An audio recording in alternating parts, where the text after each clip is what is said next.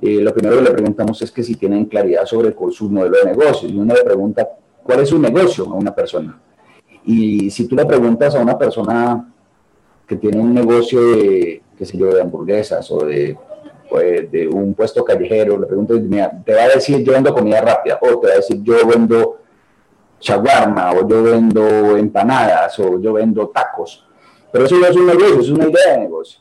El negocio real es, eh, se, se, verifica o, se, o se, se, identifica cuando una persona tiene la, la claridad sobre su negocio muy, eh, muy, muy concretamente cuando uno tiene establecido en su cabeza un modelo de negocio.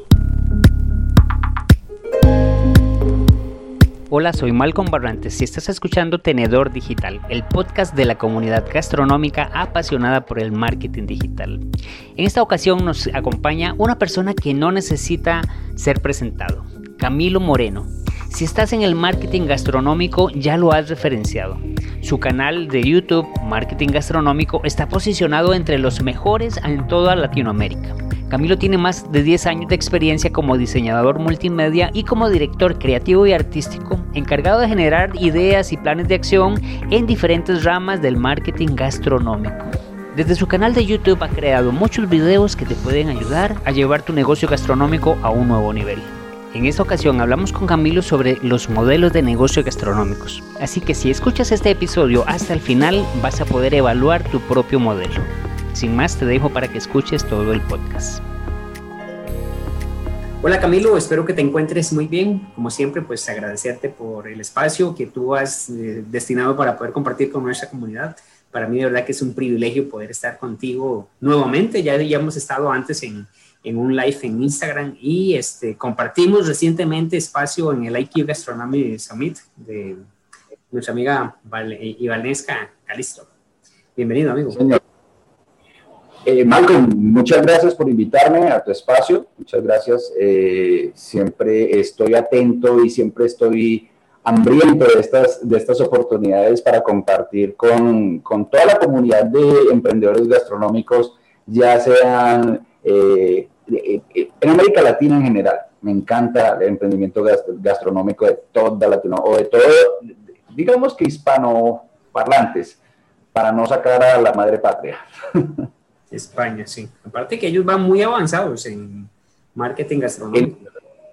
Son los, son los donde, de donde salió la tendencia de involucrar el marketing dentro de los restaurantes. ¿Sabes una cosa? Y te comento a modo de, a modo de como de de, historia personal, que cuando nosotros empezamos marketing gastronómico, se llama marketing gastronómico por la falta de imaginación que teníamos mi socio y yo.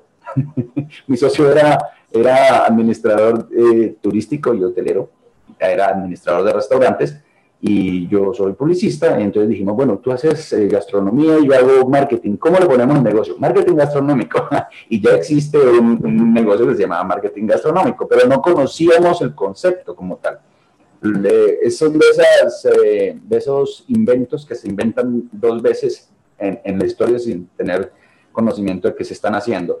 Y bueno, al final nos dimos cuenta que no estamos inventando la rueda, sino que estábamos aplicando las cosas, porque los restaurantes tenían una historia muy grande en no, en no permitir a la gente del marketing involucrarse o inmiscuirse dentro del, dentro del restaurante, dentro de la operación del restaurante, hasta que nosotros nos dimos cuenta desde nuestras propias perspectivas, una gastronómica y una de marketing, que en un restaurante como en cualquier otro negocio, el marketing está en casi cualquier ámbito de, de, la operación, cualquier ámbito de, de, tener un restaurante. Entonces eso te cuento como, como una introducción pequeña de la historia de marketing gastronómico.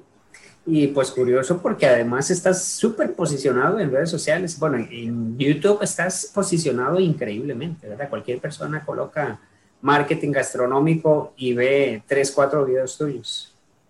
Sí, gracias a Dios y gracias también al trabajo de, no solo de Camilo Moreno, muchas veces solamente pues se ve la cara de Camilo Moreno como la, como la, la cara de marketing gastronómico, pero no, somos un equipo de profesionales que generamos generamos contenido y tratamos de que el contenido sea potable, que sea potable no solamente para, para una persona que tenga 10, 15 años en, en marketing o, o, de trabajar en un restaurante, y, o que sea un profesional o que no.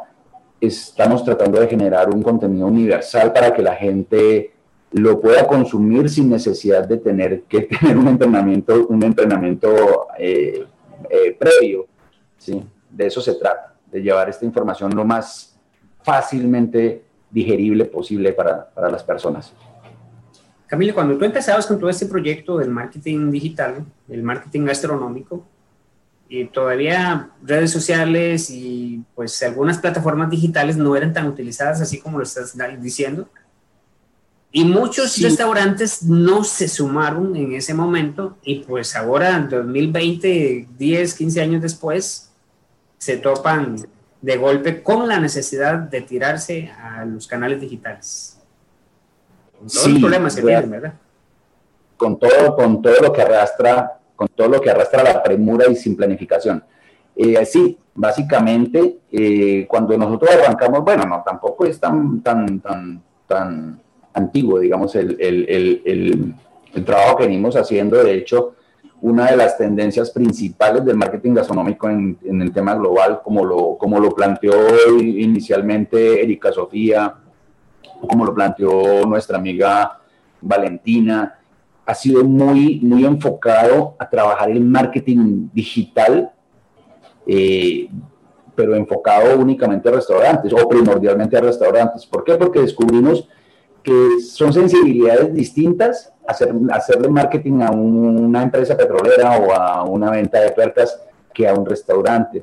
Es mucho más orgánico, tiene más que ver con, es más visceral lo que uno tiene allí en ese, eh, en ese tema de, de, de, poder hacer la, hacer la publicidad. Pero más allá de eso, eh, sí, nos dimos cuenta que que si bien en ese momento eran novedades y estaban ajustándose como herramientas de venta, no, no eran aún todavía como herramientas de venta tan, tan eficientes como son hoy en día, casi 10 años después. Nosotros empezamos ya van a ser 8 años.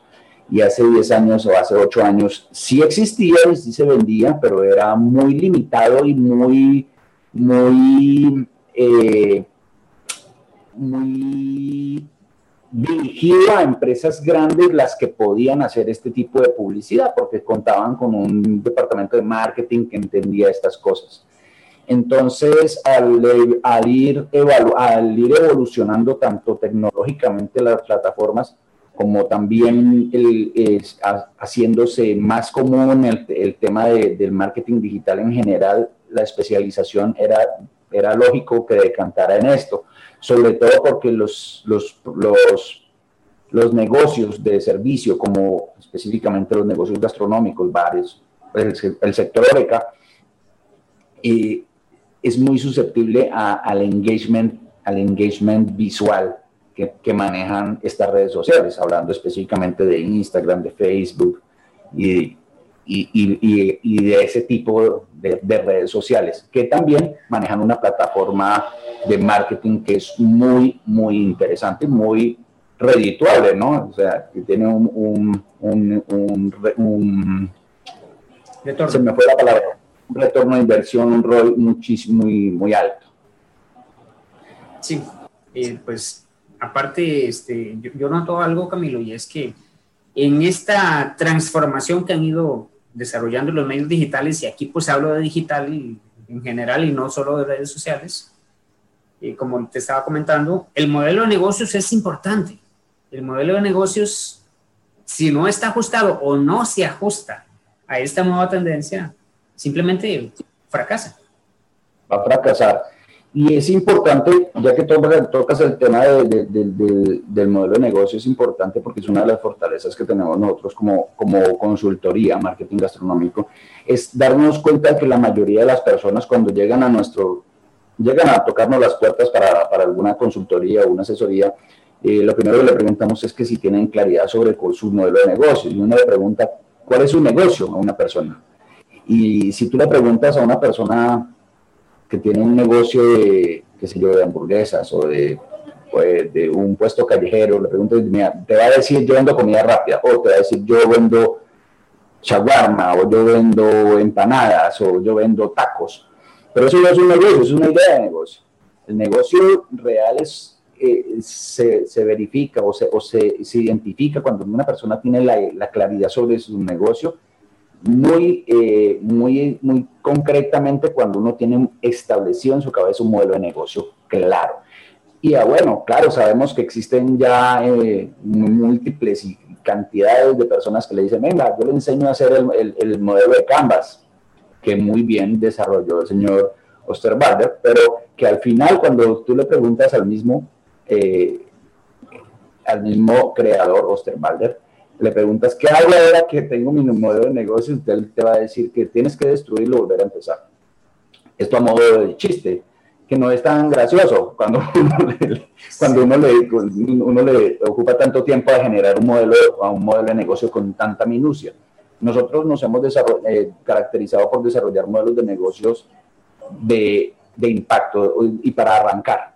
¿sí? Entonces, el modelo de negocios, cuando nosotros queremos que, que una persona tenga un modelo de negocio inicial o básico, le, preguntamos o que nos, que nos pueda o que pueda, o lo podemos ayudar a que pueda contestar cuatro preguntas básicas. Una es el quién, el qué, el cómo y el cuánto. ¿Sí? Entonces, si tú vas al, vas, al principio de todo, como todos los mercadólogos sabemos, el quién es lo más importante para poder saber todo absolutamente lo que hay de ahí para allá. Porque quién es saber quién es tu cliente, quién le vas a ofrecer tu producto y de la, la idea que tienes, ¿no? Entonces, por ejemplo, yo no digo que uno no pueda decir, voy a vender shawarma, listo, voy a vender shawarma, pero entonces tienes que empezar a averiguar a quién le vas a vender shawarma, quién en tu comunidad come shawarma, ¿cierto? ¿Por qué lo comen? ¿En qué situaciones lo comen? ¿Cierto? Y tampoco es cierto porque también empiezan uno a preguntarle, y que supongo que te ha pasado muchísimo como mercadólogo, de preguntarle a un cliente, decirle quién es su cliente objetivo, y te dice, no, a ver, mi cliente objetivo son hombres y mujeres de entre 16 años hasta los 92 años. Y uno se queda, o sea, todo el mundo. Pero no, para esta persona, no, yo estoy segmentando. No, no está segmentando. Eso es un saludo a la bandera, porque no, eso no sirve. Tú tienes que poder identificar y es fácil porque las personas, las personas a veces tienen la idea de, que para qué voy a identificar si a mi restaurante vienen hombres y mujeres y niños, viene todo el mundo y es cierto, tampoco puedes decirle a una persona, vas a, vas a crear tu modelo de negocio basado en que solamente van a ir mujeres a tu restaurante. No, eso no existe. Pero sí, es pero sí existe es que ese mercado potencial es el que va a arrastrar a los demás. Es al que le tienes que vender. Obviamente no vas a decirle, no, qué pena, señor, aquí solamente entran mujeres. Bueno, a menos que tu negocio diga eso, ¿cierto? Puede ser con, con chicos de alguna manera que solamente le interesa. Pero bueno, eh, no entremos en esos detalles que son muy, muy, este, escamosos. Entonces, eh, pero, pero en términos generales te va a poder, poder permitir observar quién es mi cliente, qué quiere, qué quiere, o sea, qué hace cuando viene a mi restaurante esa persona, qué quiere y, y termina viniendo a mi restaurante porque quiere eso, cuáles son las necesidades específicas de, ese, de, esa persona que va a venir a mi restaurante o a mi negocio gastronómico, cuáles son los problemas que tiene, ¿sí? Entonces hay muchas, ahí empieza uno a tomar partes del tema del modelo de, de Canvas, pues, porque son, las, son los jobs y, son, las, y son las, las dificultades que tienen las personas para, para poder ir a, a ese restaurante, pero lo importante de todo esto no es plasmarlo porque sí, sino que esa información te va a permitir desarrollar una oferta de valor específica para ese cliente puntual. Entonces, digamos que si tú tienes un restaurante, digamos que es comida, es un fast food, ¿cierto? Es comida saludable y entonces, ¿tú crees que ese restaurante es niño o es niña, Malcolm? Niño o niña, me lo imagino como niña. Es niña, claro es niña porque, porque en términos generales, aunque habemos hombres que nos cuidamos físicamente y somos muy vanidosos, a la mayoría no. La mayoría vamos a comer eh, burritos y vamos a comer costillas y lo más grasoso. Y en cambio las mujeres tienden más a, por varias razones psicológicas y por varias razones de, de, de neurociencia que le va a permitir a uno identificar ese tipo de cosas, que las, las mujeres tienen más tendencia a buscar ser fitness o parecer ser fitness, ¿cierto? Entonces, termina siendo más mujer, pero eso te va a permitir eh, eh, trabajar tanto en la oferta de valor como en la publicidad y todo lo que va para ir para adelante. En la oferta de valor, empezando, que sería la segunda pregunta, que sería el qué, es la oferta de valor, es el qué, eh, lo primero era el quién, ahora es el qué. El qué es simplemente poderle entregar a las personas las, eh, o solucionarle a las personas las necesidades que identificaste en el quién. Y, y por ejemplo, una, una, una necesidad de un restaurante podría ser que mi restaurante, las personas que vienen a mi restaurante vienen porque quieren celebrar con amigos. Entonces, celebrar con amigos quiere decir que tú tienes que tener menús grandes, tienes que tener menús para compartir, tienes que tener mesas y sillas, mesas largas y, o mesas grandes para que tengan espacios para compartirse. Y ese es el, y ese es el qué, ese es el qué, que le voy a entregar. ¿Cierto? Entonces voy a entregarles menús grandes, les voy a entregar espacios para compartir. Y todo eso, cuando tú lo defines claramente en tu mente, y en, obviamente no tanto en tu mente, sino más bien en un, en un documento para que, eh, para que tengas claro esto, eh, cuando tú lo defines, entonces te va a permitir ya definir tu oferta de valor, que es producto y servicio, tú lo sabes, Malcolm. O sea, la oferta de valor es producto y servicio. Igual experiencia. ¿Cierto? Y el, y, el, y, el, servicio no solamente en cómo lo voy a servir, sino, por ejemplo, tengo parqueadero o no tengo parqueadero, tengo baño o no tengo baño, tengo un karaoke o no tengo un karaoke. Y todas esas mesas para niños, y o sea, espacios para niños, juegos, ¿sí? Entonces todo eso nos va a permitir, ya sabemos qué es lo que le vamos a ofrecer a las personas que están en, en el público objetivo que yo escogí. Ahora vamos a identificar entonces el, el cómo y el cómo es básicamente organizar todos tus procesos y, hacer una lista de todo lo que necesitas hacer.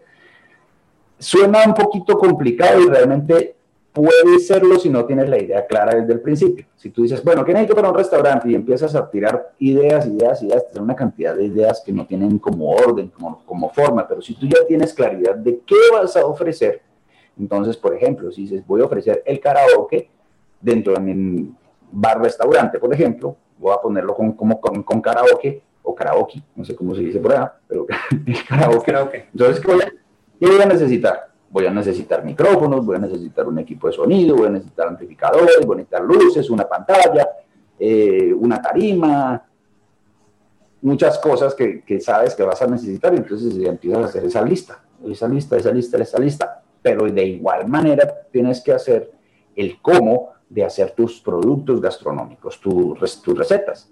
Entonces ahí es donde entra, por ejemplo, la estandarización de la cocina, es decir, cuánto, cuánto de sal, cuánto de azúcar, cuánto de harina, cuánto de agua, cuánto tiempo de cocción, cuánto tiempo de producción, qué herramientas voy a necesitar, porque todo eso, cuando tienes el cómo de todo tu negocio, cuando tú ya respondiste el cómo de tu negocio, ahora sí puedes empezar a trabajar en el cuánto porque tienes una lista de cosas que puedes cuantificar. Tienes, sabes cuánto te puede costar un micrófono, unos cables, eh, la comida, cuánto te cuesta todo esto, y al final te vas a dar cuenta de cuánto cuesta operar tu negocio. Y, te vas a dar cuenta también de cuánto cuesta operar otro negocio, o por lo menos cuál es el, mercado, el, el, precio del mercado con un producto similar al tuyo. ¿Sí? Una, una, una, eh, un ticket promedio con negocios similares al tuyo. Entonces ahí sí puedes evaluar, teniendo en cuenta que tu negocio te deje rentabilidad, evaluar dónde vas a estar y jugar con tus estrategias de, precios, si estás arriba o abajo del mercado, si estás arriba tienes que justificar por qué, si estás abajo tienes que hacerlo de la manera correcta para no entrar en, competencia desleal, cosas por el estilo, pero te va a permitir eso es solamente conocer todo lo que está de ahí para atrás no, podemos, no podemos empezar a poner precios y saber decir, bueno, vamos a poner precios en el del mercado. O sea, lo primero que hace mucha gente es decir que voy a cocinar y después le pongo el precio y después hago todo lo demás. Y ves que no es tan fácil, porque al final cuando tú sabes cuánto te cuesta operar tu negocio, cuánto te va a quedar de rentabilidad o de utilidad, neta en tu negocio, vas a ver si es viable. Muchos negocios, aunque dejen, eh, aunque dejen una utilidad positiva, no son viables porque te dejan un 2% de utilidad y, y, tú quieres recuperar tu inversión en 18 meses y no te va a dar.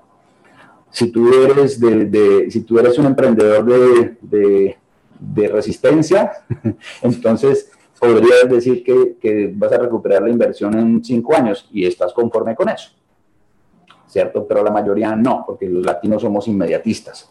Queremos recuperar la inversión al otro día que hicimos, el, de que hicimos la inversión. Pero bueno, eso es poco, es poco realista es poco realista, pero sí nos da la idea de realmente cuál es mi negocio. Y entonces ya cuando uno le preguntan con toda esta información cuál es mi negocio, con esas cuatro preguntas contestadas, le dices, le voy a vender a este público objetivo este producto y este servicio a este precio y eso me va a dejar, eh, bueno, haciéndolo de esta manera y me va a dejar una rentabilidad de tanto por ciento y voy a recuperar mi inversión en tanto tiempo. ¿Es viable? Es viable. Si no es viable, pues no es viable y sencillamente a otra cosa mariposa. Pero es, es, es, un tema importante. Ahora, este modelo de negocio nos permite empezar a trabajar eh, antes de terminar y, y, de hacer, de validar nuestro negocio antes de, de, empezar, a, porque tampoco sería irresponsable de mi parte decir que esto ya, ya con esto funciona todo el negocio. Esta es la primera parte. Después de eso tienes que organizar tu plan de negocios. Tu plan de negocios ya son temas muchísimo más puntuales de manuales operativos y todas estas cosas que se necesitan para que el negocio se pueda, eh, se pueda organizar como un sistema operativo y que también se pueda replicar. Camilo, eh, es que se me viene a la, mente una situación que se está dando. Muchas personas en este momento se quedaron sin empleo o necesitaban un ingreso adicional por reajustes en los salarios y se tiraron a redes sociales a ofrecer un emprendimiento gastronómico. Y, qué sé yo, este, sé hacer queques navideños y como viene Navidad voy a empezar a, crear mis queques y los voy a vender.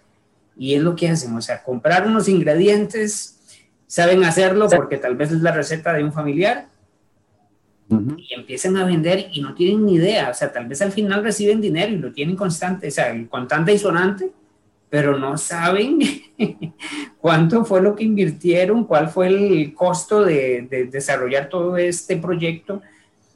Lo peor todavía, Camilo, que muchas veces estas personas trabajan arduas horas, muchas horas, no contabilizaron su tiempo de trabajo y de ahí pues reciben un monto y, y están contentos en el mejor de los casos, pero no saben cuánto invirtieron en tiempo, en dinero, en recursos para desarrollar ese tipo de recetas. Esto que estás diciendo, pues es la clave para poder llegar a números contantes y sonantes, o sea, a saber cómo es, si el negocio es rentable o no.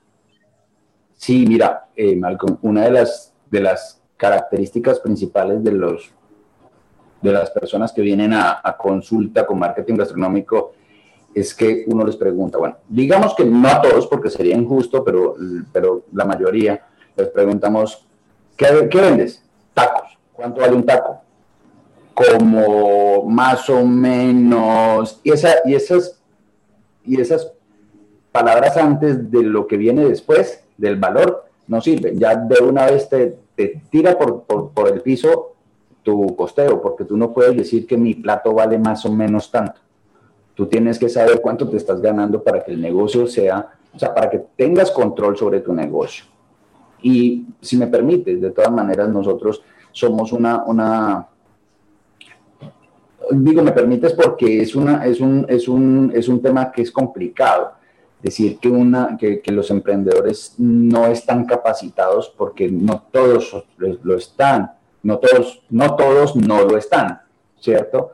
Eh, en el caso que tú, me, que, tú me planteas, por ejemplo, una persona que tiene la idea de un emprendimiento digital, digamos que vamos a hacer lo que tú dices que, navideños, eh, para venderlos por redes sociales, puede ser por Instagram, por donde sea, eh, lo primero que tendría que hacer es por lo menos tener una idea clara. Lo segundo importante es saber cuánto, o sea, saber con claridad cuál, es la receta. Eso casi que lo tienen claro porque eh, eso es, lo tienen claro, pero no, no lo tienen plasmado en números. Tendrían que plasmarlo en números para poder hacer un costeo. Nosotros, por ejemplo, si tú ves en nuestro canal o en la página, hay herramientas que nosotros les ofrecemos al público en general para hacer este tipo de cosas con un costeo mucho más, eh, más específico que lo que se puede esperar de otras herramientas o de otros modelos de, de, de, costeo que se pueden ver desde la misma academia. A muchos eh, cocineros, el profesor les dice, usted saque su plato, eh, eh Mm, el costo de la materia prima y ya eso multiplíquelo por tres. Y eso funciona casi que, casi que siempre, pero depende de, como todos los negocios, tú y yo lo sabemos, Malcolm, son distintos, no necesariamente va a ser la misma cantidad de dinero en gastos, eh, en, costos fijos, en su arriendo. No necesariamente tiene que ser eso. ¿cierto? Y digamos que si por alguna razón le pega, como decimos aquí en Colombia, le pegan al perrito y es el, y es, y es el, o le dan el clavo y esa es la, es la cifra, pues son pocas veces. Muchas veces o les hace falta o les sobra y están, eh, están engañando al cliente, ¿sí? Porque tampoco puede uno decirle a una persona que le va a cobrar el 300% sobre un producto si no se justifica. ¿cierto? Si tú no tienes producto premium, no tendrías por qué estar cobrando tanto dinero. Entonces, muchas veces algunos emprendedores son conscientes de eso y dicen, yo no quiero, yo no quiero agredir a mi clientela eh, cobrándole injustamente por un producto. Entonces, lo mejor para eso es hacer un costeo que tenga en cuenta la cantidad de tiempo, hombre, que utilizas para, para hacer ese producto, la cantidad de tiempo en energía eléctrica que utilizas, en gas, en, petróleo, lo que sea que utilizas para cocinar, en carbón, pero también que tenga en cuenta los, los arriendos, los gastos de nómina, bueno, todas esas cosas hay que tenerlas en cuenta para saber cuánto realmente te cuesta un plato que tú preparaste o que te preparó alguien que trabaja para ti. Te cuento así como manera de anécdota una, una historia cortita. En Panamá teníamos un negocio, cliente de nosotros, que me decía, yo estoy vendiendo, eh, yo estoy vendiendo más o menos 50, 150 platos, entre 80 y 150 platos diarios. Lo que eh, en Panamá pues cobran en dólares, entonces el plato está más o menos a 5 dólares. Y resulta que el arriendo, solamente el arriendo de ese restaurante, eran, eran 5 mil dólares. Entonces, haciendo las cuentas rapiditos, le iba a dar a duras penas para pagar el arriendo, pero no le daba para pagar nómina para 17 personas, porque era un local muy grande, para pagar 5 mil dólares, obviamente. Eh, y entonces no le daba, no le daba para nada. Yo le decía, pero es que usted tiene que, una de dos, o bajar costos, ¿sí? O subirle los precios, porque es que no le va a dar. Entonces, eh, y es falta de también sacar el costo, porque cuando hicieron el negocio, lo que hicieron fue preguntar en los negocios que vendían lo, mismo que ellos vendían y dijeron, ah, pongámoslo más o menos por ahí, por ese mismo precio, pero nunca tuvieron en cuenta sus costos, sus gastos operativos, ni nada por el estilo. Entonces, cada negocio es distinto. Y por otro lado, el tema, de, el tema de financiero también es muy, muy importante, saber cómo, dónde está el dinero. No te puedo decir la cantidad de personas que que cada que vienen a, consultoría nos dicen, Camilo, pero es que yo vendo y vendo y vendo y vendo, ¿y dónde está mi plata? Yo nunca veo la plata. Los únicos que ven plata aquí son mis empleados porque a ellos les paga, pero de resto yo no doy dinero. Entonces, eh, uno les pregunta, eh, ¿hiciste inventario? Ah, no, no, yo no hago inventario. Ah, ya por ahí empieza uno a saber que, o sea, puede tener el más del 50% de su, de su dinero metido en inventario quieto, obsoleto, a punto y con riesgo de perderse. Entonces, también saber dónde está el momento, en dónde está el dinero en todo momento, saber cuál es, si tienes un, si tienes un flujo de caja saludable, si tienes proyectados tus gastos, esa, toda esa información es importante también tenerla. Y para un emprendedor que no conoce mucho de ese tema, es una sorpresa decirle, mire, es que su plata está aquí. ahí está la plata, mire, haga cuentas, ahí está. Entonces también es, es parte de lo que la gente no se esperaba a la hora de, de, emprender, de decir que es que yo tengo que meterme a hacer cosas financieras y eso yo no lo esperaba, yo pensaba que era cocinar y ya. No, eh, definitivamente eso es súper importante, pues como tú lo estás indicando, Camilo, es una radiografía de nuestro negocio, es poder ver detrás de lo que normalmente la gente ve o que incluso nosotros mismos, o, sea, los restauranteros están viendo ese negocio. Sí. Hay algo que, que, se me alinea mucho porque tú, obviamente que lo hemos enfocado en todo este desarrollo, todo este desarrollo de, de cómo demostrarle a un restaurantero o a un este, emprendedor gastronómico si su negocio, su, si su modelo de negocio es rentable o no. Pero quiero alinear un poco ya el marketing digital, porque tú también hablabas de la necesidad de saber quién es el que, al que le voy a vender y el que le voy a vender, pero me topo constantemente, Camilo, de que las personas en redes sociales, o sea, los restauranteros, están creando contenido que no se alinea a los intereses de estas personas. Y vuelvo al ejemplo tan, ¿cómo decirlo?, cómico que mencionaste, o sea, ¿qué sucedería si hubiese un restaurante solo para mujeres o una cafetería solo para mujeres y en donde los saloneros van a ser un tipo de hombre diferente? El simple ejercicio que hiciste rápidamente nos da una lista de necesidades, una lista de este, requerimientos que se tienen que cumplir para satisfacer las necesidades de nuestros comensales o nuestras comensales. Pero rara vez un negocio gastronómico desarrolla esto. Y sí. se viene atrayendo todo este mal y llegamos a redes sociales en donde simplemente están bombardeando con información que no conecta con el público meta. Hay varias cosas, ¿no? Hay varias cosas y es que, por ejemplo, el tema de la innovación para los restauranteros, el tema del marketing eh, el marketing digital para los dueños de restaurantes o negocios gastronómicos en general, pasa por, por la percepción personal del dueño del restaurante y no por el, análisis real de dónde está la información que es en donde que está en los clientes, que es dónde está la fuente de información real de cómo me ve el público a mí como, restaurante.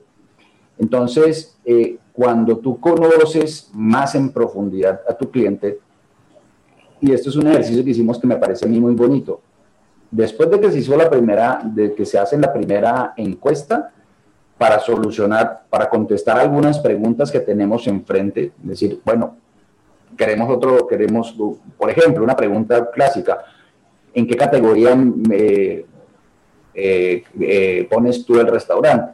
Entonces, nosotros hemos visto que a veces, por ejemplo, restaurantes que se creían que eran comida gourmet, terminan en el público, el público dice, no, esto es comida típica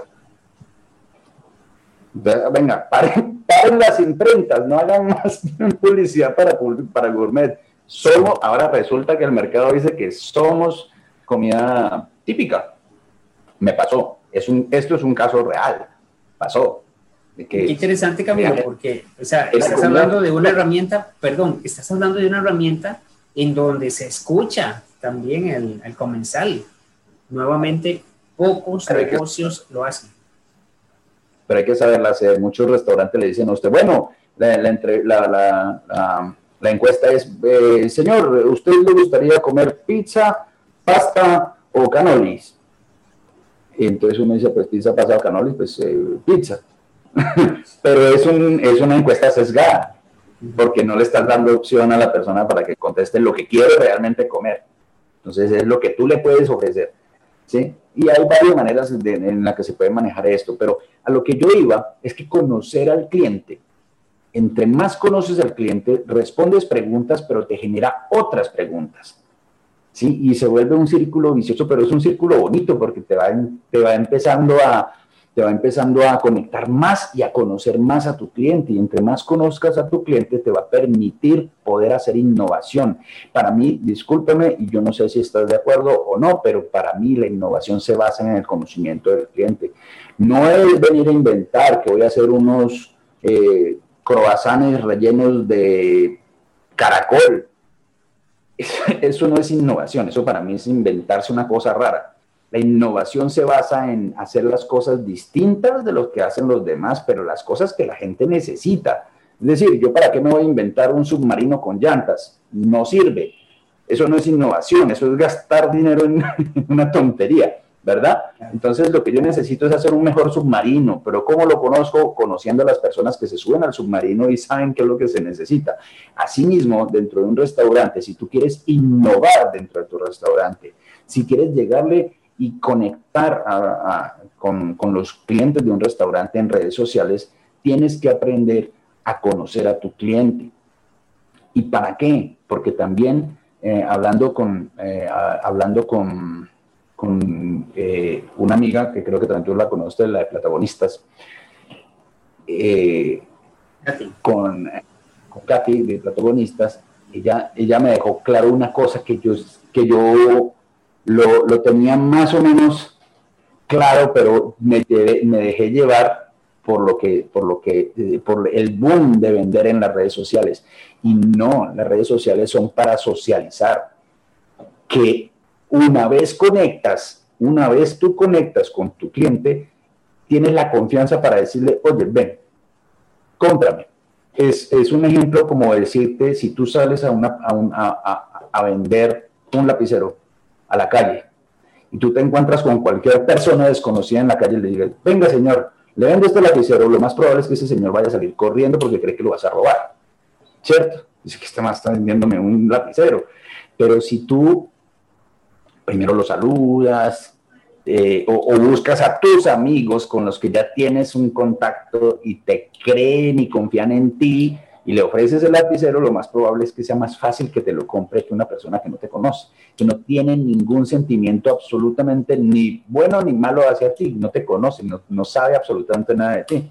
Entonces, cuando tú enganchas, cuando tú haces engagement con esas personas en tus redes sociales, que primero socializas con ellas, le abren la puerta a poder venderles a esas personas. Pero mm, un error muy clásico de las personas es empezar a publicar el menú todos los días, ponen el menú en Facebook, en, en WhatsApp, se lo mandan a uno y eso se vuelve invasivo y termina haciendo todo lo contrario a lo que necesita uno como en sus redes sociales.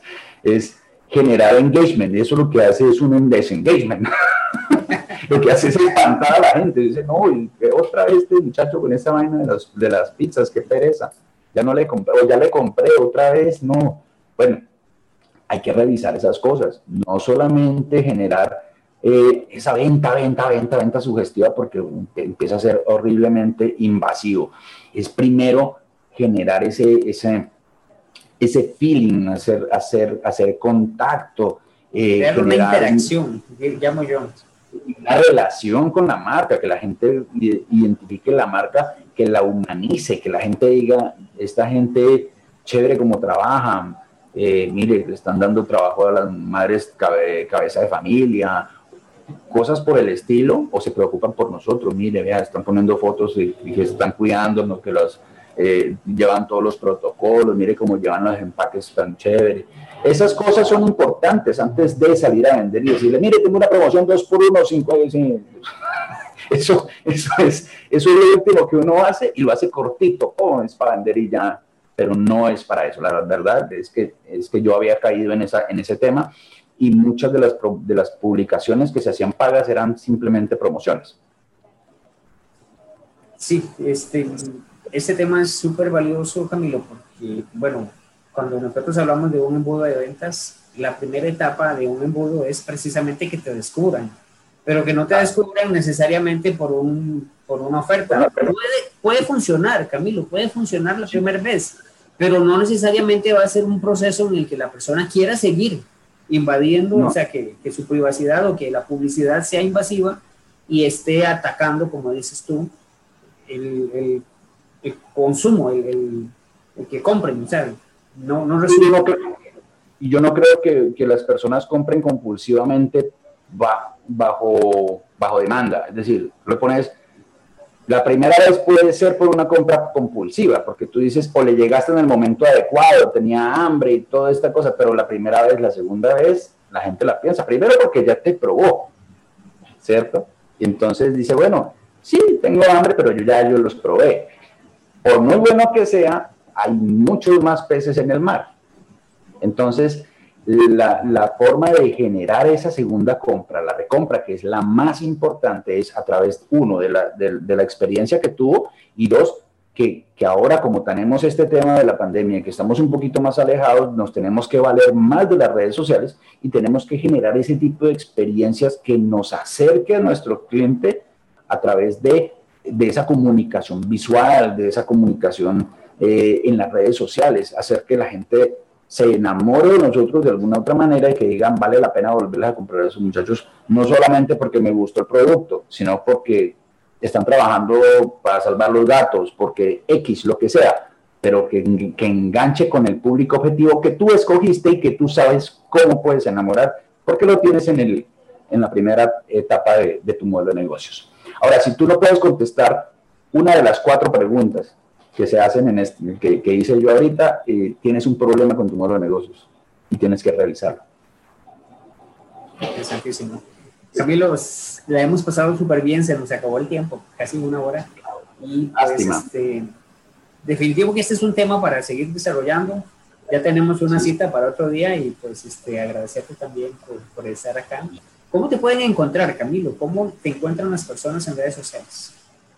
Pues mira, si tú me permites, y creo que esto va a quedar grabado en el video, entonces también aquí estamos Vamos a poner este mi, mi, marca, Camilo Moreno. Yo soy el director creativo de marketing gastronómico, el director de marketing gastronómico en general. Y estas son nuestras redes sociales. Nos pueden encontrar como marketing gastronómico, marketing con doble G, marketing gastronómico en Instagram, marketing.gastronómico, eh, arroba marketing.gastronómico en Facebook y en YouTube pues básicamente simplemente colocan marketing gastronómico y aparecemos, somos los verdecitos. Pero si no quieren, eh, si nos quieren encontrar más concretamente, colocan YouTube slash marketing gastronómico con doble G. Eh, y ahí está nuestro canal con, todo con toda la información. También tenemos eh, nuestra página web que es triple, ah, pueden entrar con www, si www las tengo de las dos maneras, es marketingastronómico.co de Colombia, marketingastronómico.co. Y recuerden que también tenemos los jueves, martes y jueves, no todas las veces, pero siempre aviso cuando tenemos el Gastro Talks de el Gastro Talk de, de marketing gastronómico, que es un en vivo, al cual Malcolm está invitado para eh, próximamente. Así es. Bueno, pues para mí es un privilegio haberte tenido por acá. Cerremos con un consejo o con tres consejos para todos los gastromarketers gastromarketers o para los dueños de restaurantes? Dueños de restaurantes que quieren ser gastromarketers. ok, bueno, para los dueños de restaurantes o negocios gastronómicos, lo que les voy a recomendar, el primer consejo es que conozcan, que se enamoren de sus clientes y que los identifiquen, que los conozcan, y que no necesariamente es uno, pueden ser varios, pero ustedes los pueden identificar y los pueden empezar a, a preguntarle las cosas. La información más valiosa que un restaurante puede conseguir la consigue de sus clientes. Es la información más valiosa, porque recuerden, y además que esto no es de, un sola, de una sola vez para abrir un restaurante, recuerden que los mercados cambian, los viejitos se van y no vuelven y vienen otros nuevos, se están recambiando con comportamientos distintos. Entonces, aprendan a preguntarle a, sus clientes para conocerlos en profundidad. Uno, otra, otro tip, eh, otro tip, eh, Nunca pongan, nunca pongan precios por intuición.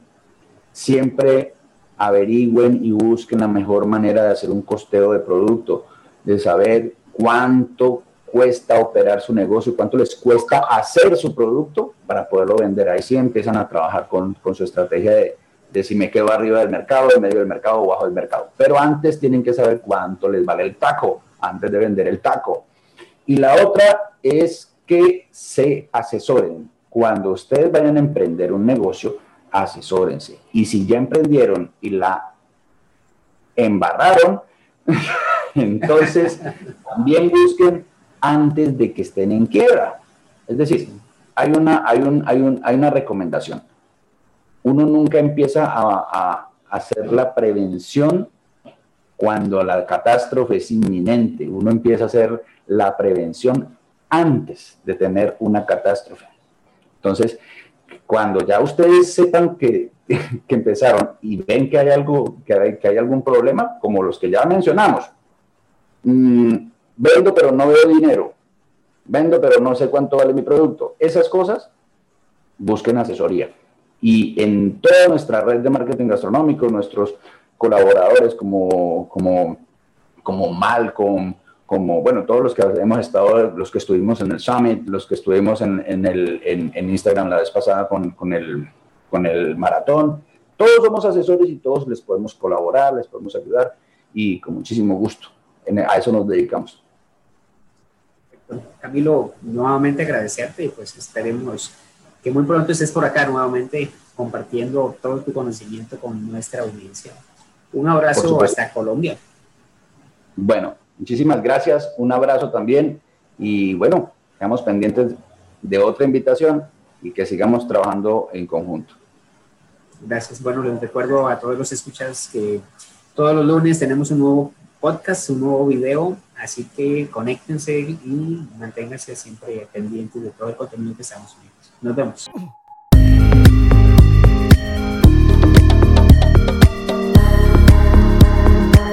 Gracias por escuchar todo el episodio.